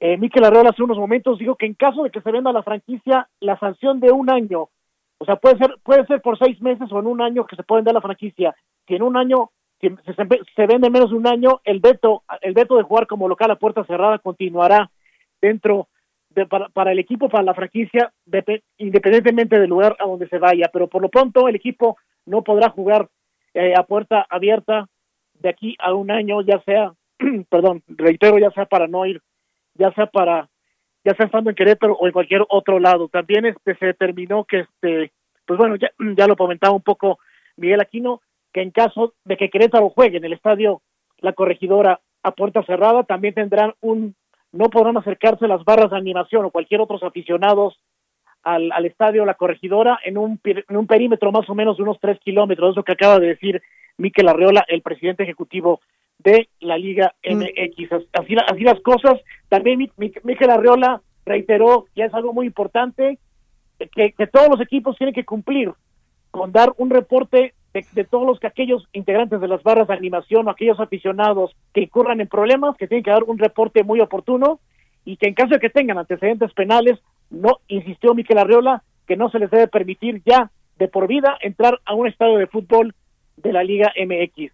También otra de las otra otra de las cuestiones es que la actual directiva de, del conjunto del Querétaro, la que administraba hasta hace pues hasta hasta el día de hoy las rendas del equipo de Gallos, este encabezada por Gabriel Solares, está suspendida cinco años. No van a poder participar ni van a poder actuar en ninguna actividad futbolística en, en, cualquier equipo afiliado a la Federación Mexicana de Fútbol, en, en otra de las sanciones importantes que, que se determinaron apenas, hace apenas unos minutos por parte de la Federación Mexicana de Fútbol y la Liga MX. Entonces, pues bueno, quieren mano dura, quieren, quieren poco a poco tener control y que, y que establecer y establecer este control sobre, sobre las barras de animación y pues bueno, por otro lado, John de Luisa lamentó que lo que pasó el sábado pasado en la corregidora, pues haya, haya sido y haya afectado la imagen del gobierno de Querétaro, pues con todos estos lamentables acontecimientos que pasaron tanto en la tribuna como en la cancha, Javier. Pues ahí está. Oye, este, rápido, Oscar Javier, hay un dato también interesante, Oscar, que, creo que eso va a, tener una gran, gran, un gran impacto. Vamos a ver cómo reaccionan, porque es para todos los clubs y para todas las barras, o para todos los grupos de animación, como le están diciendo. Identificación, deben de tener un ID y hasta reconocimiento facial, es decir, que ahora sí, quien quiera formar parte de esas barras van a estar sumamente vigilados y controlados, ¿no es así? Sí, así es. De hecho, ya, este, pues bueno, ya también hace apenas unos minutos el grupo Orlegui para los que no para que los que no entiendan quién es el grupo Orlegui es el pues el propietario tanto del Club Santos Laguna como del como de los rojineros del Atlas este ellos han, insistido que ellos van a empezar a lo mejor al menos en sus clubes van a van a empezar con este trabajo que tú comentas Miguel sobre la credencialización del, de los de las barras de los grupos de animación de los este pues de los de los aficionados para que ellos ya dieron el primer, ellos van a dar el primer paso para que esto sea realidad para esto que para que eso sea posible y que esperan que todos que todos los clubes, al menos lo que dice Miquel Arreola, que todos los clubes cumplan con este requisito y que poco a poco, pues, pues sea un espacio no para la delincuencia, si dijo Miquel Arriola, sino para un espacio que sea que siga un espectáculo familiar y que siga siendo un espectáculo pues para los aficionados que, asistan al estadio. Pues eh, esta es información que está en, en, desarrollo. Vamos a ver también cuál es la, la reacción de, del Querétaro, cuál es la reacción de los aficionados. ¿Cuál es la reacción la, de la, la, barra del Atlas también fue sancionada, ¿eh? Seis meses no van a poder asistir a partidos como visitantes. O sea, también a los del Atlas les tocó su, su castigo. Pues sí. Es información, esta situación está en desarrollo en este momento. En un ratito más, antes de, de despedir, Oscar, regresamos contigo para hacer un balance. ¿Qué te parece? Perfecto, Javier. Sí, aquí vamos a estar. Perfecto, muy bien. Es nuestro compañero Oscar Oscar Zamora con todos los detalles del castigo de la sanción. Y sabes que, eh, pues aquí estamos hablando de los clubes, del estadio, de la organización, en fin, de todos los factores. Todos fallaron, Miguel, ¿no? O sea, en, este, en este escenario todos fallaron. Pero hay brutalidad, hay criminales, hay delincuentes que estaban con la intención severa de, de lesionar. No quiero yo este, ir más allá, pero este, ahí hay una agresión física, un delito flagrante que se vio, que lo vimos, que lo sufrimos todos, pues también veremos qué sucede con los agresores, por lo menos los primeros 10, si no me equivoco, ¿no? Los primeros 10. Sí, son 10. son 10 de, de, por lo menos eh, 30 que se habla de que podrían estar relacionados, yo creo que deben de ser mucho más. Esperemos que sigan revisando, que, sigan revisando todos los videos y que en verdad nadie, nadie quede absolutamente impune y que todos sean castigados. Pero sí, Javier, tú lo dices muy bien, sí fallaron todos. Falló el club porque no tuvo la verificación y no tuvo el cuidado de ver qué empresa de seguridad estaba contratando. Es una empresa de seguridad y sí me atrevo a decir lo siguiente, atención, sobre todo si alguien planea contratarle en un futuro. El grupo K9 se llama. y, te, comento esto porque resulta, ayer en la, bueno, el fin de semana y en estos días, con las investigaciones que hemos hecho al respecto, resulta que para el día del partido, Javier, estuvieron contratando gente única y exclusivamente para el partido. Pusieron un anuncio y estuvieron entregando volantes y decía, tienes 18 años, tienes tu identificación del INE, asiste vestido completamente de negro y si no tienes antecedentes penales y asiste como elemento de seguridad privada para el partido de Atlas con, contra el Querétaro. Significa que estaban contratando a cualquiera tuviera o no tuviera experiencia. No puede un equipo profesional de fútbol tener una empresa de seguridad que el día del evento está contratando pues al primer hijo de vecina, con todo respeto que se encuentre, para hacer una labor de seguridad. De ese tamaño fue la responsabilidad de la empresa y del Club Querétaro o de la administración que fue sancionada y también de la policía municipal y en su defecto de la policía estatal. ¿Y por qué lo digo? porque al final ellos eran también los responsables de resguardar en las inmediaciones. Y aquí nos lo dijo el gobernador Mauricio Curi, que ya había suspendido al director de protección civil, porque también él tenía que verificar que tenían la cantidad de elementos necesarios para el, tamaño de evento y también al responsable del, operativo policiaco. Yo espero que no solamente haya quedado en un asunto de que pues ya los dejaron sin trabajo, sino que esto debe de tener un alcance porque los señores servidores públicos no hicieron su trabajo de manera correspondiente. A partir también de lo que sucede en Querétaro, otra de las cosas que dice Miquel Arriola es que los clubes ya no le podrán asignar la seguridad de, las, de estos grupos de animación o barras que también se les conoce a una empresa de seguridad privada. Tendrán que ser las autoridades policíacas. Es decir, si un grupo de animación o una barra se concentra fuera del estadio o en calles eh, eh, cercanas al estadio, tendrá que ser escoltado por la policía, tendrá que ingresar escoltado por la policía y en todo momento en el área asignada tendrá que ser vigilado por la policía, ya no por empresas de seguridad privada y sobre todo no por empresas, pues empresas improvisadas de seguridad privada, señor. Pues ahí está, me quedo, me quedo, con una reflexión a partir de lo que falta, ¿no? Esto, esto sucedió el sábado, pero eh, la, otra, la otra parte en esta historia es que eh, todos los responsables, desde Miquel Arriola, el eh, Mauricio Curia, el gobernador, en fin, todos de alguna manera están, están actuando, a diferencia Em, de los otros acontecimientos que también han sido terribles, durísimos. La ejecución ahí afuera de los, del, funeral en, en, Michoacán, la ejecución de los jovencitos en Zacatecas, todas las palaceras que han sucedido en Colima, ¿no? Entonces se mueve todo el gobierno federal, dicen no habrá impunidad, no habrá esto, no habrá el otro, y a la distancia se van acumulando los hechos violentos y no pasa nada. Aquí por lo menos hay detenidos, por lo menos hay cateos, por lo menos hay sanciones, ¿no? Que han lesionado muchísimo, que emocionalmente también se lesionó mucho, físicamente también se lesionó mucho, se abrieron todas estas heridas que mantenemos ahí, este, pues muy, muy, muy, muy abiertas de la violencia en nuestro país, pero contrario a otros estados, el que quieras, Colima, Michoacán, Zacatecas, Zacatecas que está ardiendo, ¿no? Eh, en fin, ¿no? No, no, donde pues se le apuesta al olvido, se le apuesta a que la gente deje de hablar de todas esas situaciones. En este caso, por lo menos, hay, hay eh, ya em, se está avanzando y por lo menos hay algunos detenidos. Veremos qué sucede, ¿no? Veremos qué sucede con los, con los detenidos. Hoy por la mañana dijo el presidente eh, López Obrador que no hay necesidad de aumentar los precios de las gasolinas, es decir, que no se aumentarán los precios de las gasolinas.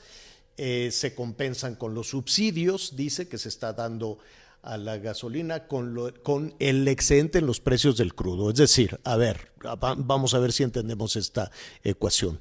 El petróleo mexicano subió, está en 115 dólares, un poco más, 115 dólares y centavos el, eh, el, el barril de crudo. Entonces dice el presidente que con ese excedente pues se, se está dando como un subsidio para que los ciudadanos no paguen este, más por la gasolina. ¿Alcanza con eso? el subsidio, de qué tamaño es, cómo, qué significa esta ecuación para evitar el incremento en los precios de las gasolinas. Yo le agradezco muchísimo a Roberto Díaz de León, él es el presidente de la Organización Nacional de Expendedores de Petróleo, que nos eh, acompaña esta tarde. Roberto, ¿cómo estás? Muy buenas tardes. Muy bien, Javier, muy buenas tardes para ti y para tu audiencia. Oye, eh, pues siguen las, las novedades en los precios de, del petróleo, siguen subiendo, ayer subieron muchísimo, los estabilizaron un poquito, hoy el presidente Biden dijo, pues nada, ya no le vamos a comprar nada a los rusos y eso vuelve a, poner eh, nerviosos los mercados de, del energético. ¿Qué tanto puede, eh, puede soportar México em, el tener las gasolinas, que de por sí están caras, pero tener las gasolinas sin un aumento en los precios? Pues mira, como bien lo comentabas en la introducción, eh, hoy México está recibiendo por la parte de la mezcla mexicana que exporta un excedente contra lo presupuestado y en el análisis que hizo la propia Secretaría de Hacienda, este excedente le alcanza para mitigar los incrementos de los refinados. Entonces, habrá que estar muy eh, conscientes y muy puntuales que si el precio internacional de referencia se eleva, puede llegar un momento en que la balanza comercial sea negativa. Sería muy complejo tratar de determinar un monto porque esto va cambiando todos los días por diferentes factores.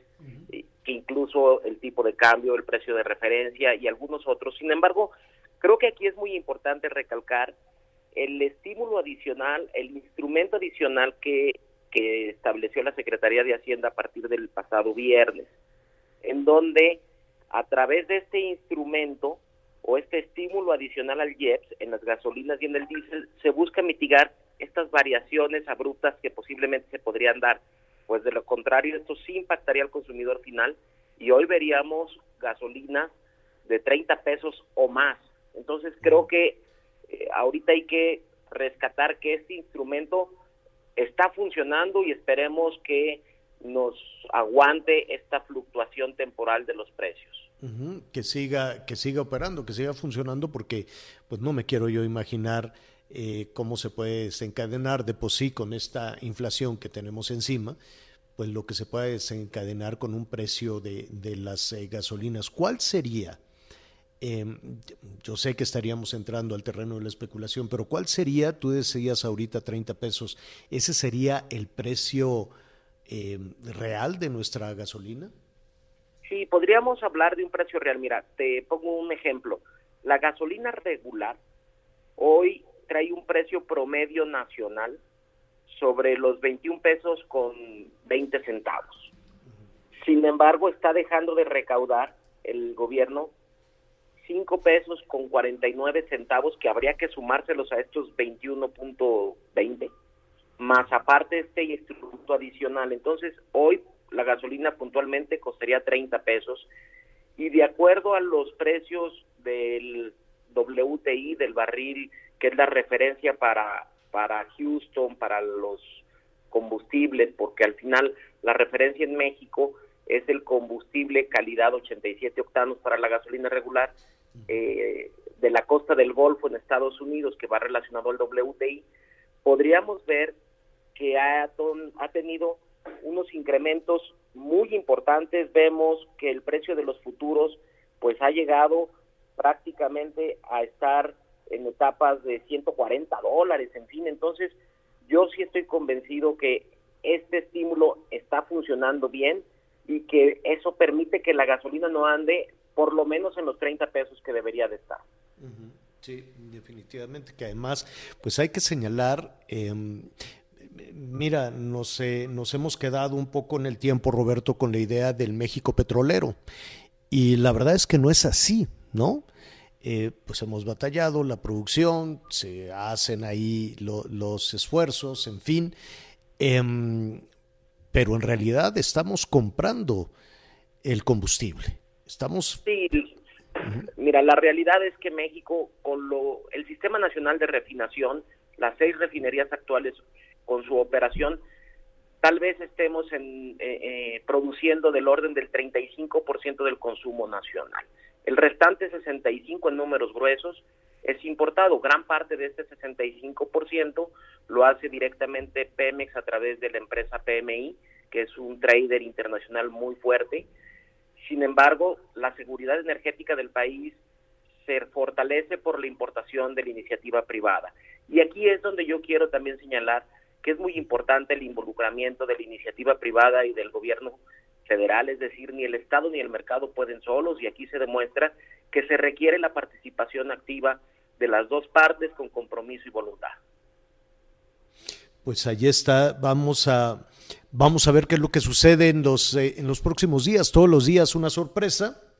Y vaya, no es necesariamente una sorpresa, yo creo que la mirada está puesta geográficamente, estamos muy lejos de Ucrania, pero en las decisiones que se toman con nuestros vecinos, con, con, los Estados Unidos, sí o sí nos pueden, nos pueden seguir afectando. Los precios de los combustibles siguen subiendo. La decisión que tomó hoy el presidente Biden probablemente le pueda, le pueda afectar de nueva cuenta a los precios de los combustibles, a los precios de las gasolinas. Por lo pronto, te agradecemos que nos ayudes a poner en, contexto lo que está sucediendo en estos momentos, Roberto. Gracias. Al contrario, Javier, un saludo, muchas gracias. Gracias, gracias. Ahí está eh, Roberto Díaz de León, el presidente de la ONEXPO, la Organización Nacional de Expendedores de Petróleo. Este, antes de, despedir, eh, Miguel, pues vamos a, a retomar desde luego, pues está todo este asunto de las marchas, esperemos que, que, que se escuche, que se alce la voz, que se escuche la posición eh, de las mujeres y que no derive en una situación que pueda empañar, empañar todo, todo, todo este gesto. Entiendo que, fíjate, van a participar también eh, elementos eh, de la Secretaría de Marina, femeninos desde luego, el, eh, mujeres de la Secretaría de Marina, eh, van a trabajar en las tareas de seguridad en la Ciudad de México. Es, eh, pues es enorme, enorme, desde luego, toda la... Sí, se calcula que son más o menos eh, tres mil eh, mujeres policías las que estarán resguardando la marcha, insisto, solamente en la Ciudad de México, pero en Acapulco. La se Marina no había participado y en esta ocasión van a participar también. Con No, 300 no, no, no, no habían participado, pero es que recordemos que por lo menos la del 2020, que, que es la que tengo presente porque fue la última antes de la pandemia, eh, recordarás que en la Ciudad de México, Javier, les pusieron un chalequito verde o naranja a algunos de los trabajadores de oficina del gobierno de la Ciudad de México para hacer una valla y que evidentemente les fue muy mal, pues porque de repente el contador, el asistente de oficina, una secretaria, es decir, gente que no tiene la capacitación para ah, tratar de No, controlar que- una, una, una manifestación, una protesta violenta, pues de repente los pusieron ahí en las vallas, ¿no? Estas supuestamente vallas de hermandad, si no me decisión. equivoco, pero el hecho es de que les fue muy mal. Entonces, por eso es que hoy están buscando, porque además tampoco se cuentan con las suficientes mujeres policías, pues para participar y sobre todo para resguardar en la marcha del día de hoy. Oye, eh, por cierto, al que le están ahí tundiendo en redes es a Marcelo Ebrard, el canciller, porque él puso una fotografía con su esposa, eh, con un texto eh, de, de mucho afecto hacia su esposa. Entonces le dice, felicidades, especialmente en este día, amor, gracias siempre. Entonces, en el Día Internacional de la Mujer se conmemora, no se felicita, se analiza, se conmemora, se, se pone sobre la mesa lo que hace falta, porque estamos todavía muy lejos de, de felicitar, ¿no? Una situación de equidad, de igualdad, de justicia. Entonces, pues, pues por ahí se equivocó un, poco, dicen, ¿no? bueno, él quiso mandarle este, este mensaje a su esposa, se quieren mucho, es una gran pareja, pero pues le dicen, oye, no, en el Día Internacional de la Mujer se conmemora, entonces pues por ahí le están, le están tundiendo un poco. Pues ya nos vamos, Miguelón, gracias Anita Lomelí, que anda ahí ya en la marcha, tendremos al rato más detalles. Gracias, Miguel Aquino. Muchas gracias, señor. Gracias, eh, gracias a todos nuestros amigos y hay que tener cuidado. Si el día de hoy no tiene nada que hacer ya por la tarde en el centro de la Ciudad de México o en el centro de cualquiera de las capitales importantes del país, le recomendamos mejor quedarse en casa. Bueno, muy bien. Yo soy Javier Alatorre, ya sabe, lo espero a las diez y media en Hechos con la crónica de la información que está en este momento en desarrollo. Gracias, buenas tardes, buen provecho. Tiembla el Estado, los cielos, las calles, que teman los jueces y los judiciales. Hoy a las mujeres nos quitan la calma, nos sembraron miedo, nos crecieron alas. When Haman so can uchan maguk to canso canto chigo juk yok to kakata kupak to kato yena hok ein stunda mañok que dijo chigo por todas las compas marchando en reforma, por todas las morras peleando en Sonora, por las comandantas luchando por... Gracias por acompañarnos en Las Noticias con Javier La Torre. Ahora sí ya estás muy bien informado.